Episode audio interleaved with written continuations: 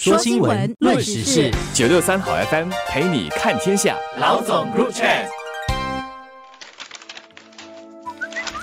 你好，我是罗文燕，华文媒体集团营运总编辑。你好，我是吴欣迪，联合早报总编辑。新加坡贸工部和金融管理局在星期五发布了第一季经济初步预估数据以及半年一度的货币政策声明。最重要的两个信息是：第一，我国今年的经济增长可能比预期更慢。第二，金融管理局决定不再加快新元的升值步伐。最新的数据显示，第一季的经济同比去年只略微增长了百分之零点一，与去年第四季度相比，则萎缩了百分之零点七。当局预期我国今年全年的经济增长可能比之前预期的更为缓慢，但是并没有调整全年的预估。我国经济去年增长了百分之三点六，而政府对今年的增长预测是它将放慢到百分之零点五到百分之二点五之间。金融管理局说，在下来几个季度，金融环境的收紧将更加拖累全球投资和制造业。多数区域经济体在去年重新开放后，对需求的提振效应应该会在今年慢慢消退。而中国的经济反弹主要是由消费驱动，并且是以中国国内的服务业为主，所以我国主要的贸易伙伴今年的增长将放缓，这也将使得新加坡今年的经济增长前景变得暗淡。与此同时，当局也认为，在经过五次的收紧货币政策后，本地的物价上涨趋势已经得到缓解，所以决定不再继续收紧货币政策，而是按兵不动，不再加快新元的升值步伐。大多数国家的中央银行主要是通过利率来对抗高企的通货膨胀率。新加坡没有中央银行。而是由金融管理局来行使中央银行的职能，同时负责监控金融机构。而金管局在应对通胀时所用的政策工具，不是对利率的调控，而是对新元汇率的调控。但是调控利率也好，调控货币汇率也好，收紧银根呢，它是有一个副作用的，那就是它会冲击经济的增长，让经济增长放缓下来。实际上，如果我们看其他的经济体，加拿大、印度、澳大利亚、韩国、马来西亚和印尼，他们的金融决策机构最近也都采取了保持现状的一个姿态，不再进一步的收紧银根，而他们的考量也都是因为他们的经济增长面对了阻力。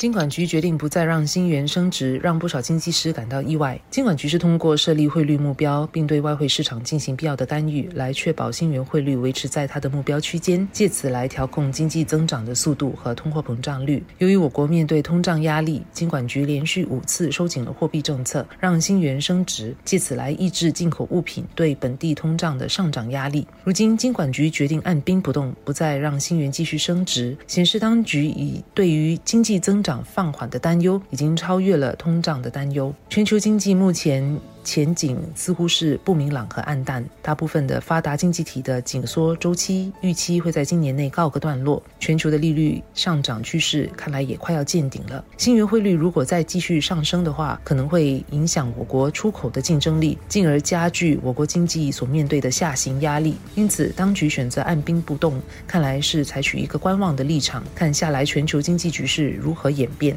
经济师预期，金管局下来在十月发表政策声明的时候，也会继续维持现有的货币政策立场。我相信这是假设今年的经济情况是如目前所预期的。如果到时全球经济的局势是更为暗淡的话，当局有可能转为放宽货币政策。无论如何，过去一年来我们所看到的新元的强劲走势，应该已经是告一个段落，也见顶了。经济分析师对于金管局的决定感到意外。我觉得是因为他们没有预见到我们的经济增长会那么的疲弱。当新加坡第一季的经济增长预估数据只有零点一八仙，远远的低于市场的预期时，我想金融管理局要重点优先应对的，已经不再是高企不下的通胀，而是停滞不前的经济了。因为正如文彦所说的，金管局现在的评估呢，是新加坡面对经济放缓的压力要比通胀的压力来得更大了。实际上，金管局他自己对通胀走势的判断呢，是。说，虽然通胀率会在下来几个月维持在高位，但他过去五次让新元升值的这个政策呢，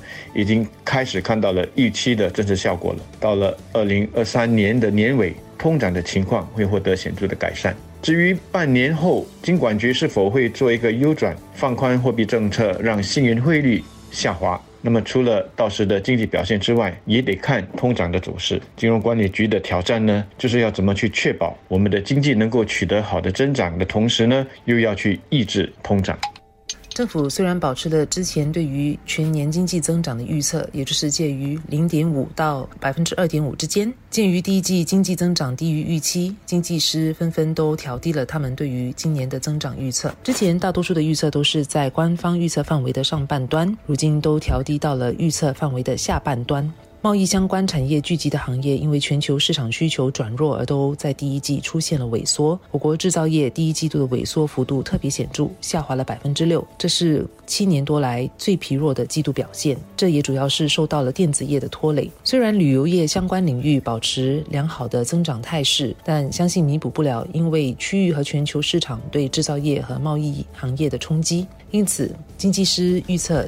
第二季再次出现季度环比经济萎缩的风险加剧了，也就是有可能在上半年出现所谓的技术性经济衰退。第一季的疲弱经济数据以及当前当局对于下来全球经济前景暗淡的预估，并且表示全年的增长可能不如预期，实际上已经是等于给大家敲响了一个警钟。企业和商家下来相信会更为谨慎，不会做不必要的开销，减少或避免大规模的投资，甚至是节约成本。冻结人手等等。与此同时，个人的消费信心也会受到影响。人们会担心下来经济前景不明朗而收紧腰带，减少消费，特别是比较大笔的开支，这也将进而影响整体的私人消费。因此，下来一年的经济前景确实不容乐观。大家还要系好安全带，准备面对充满未知数的全球和本地经济局势。确实，随着国际旅客人数逐渐的恢复到疫前的。水平，旅游相关的行业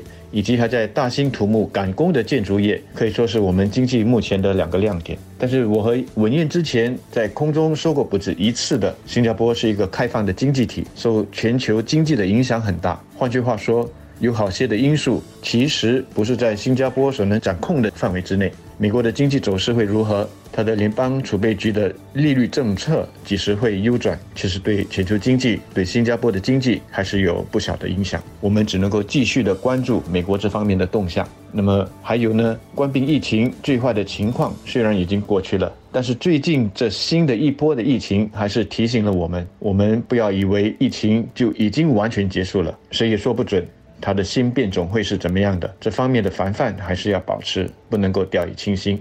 通胀还有经济放缓，已经够我们经管局去伤脑筋了。别让疫情还进来插一脚，让局势呢变得更加的复杂。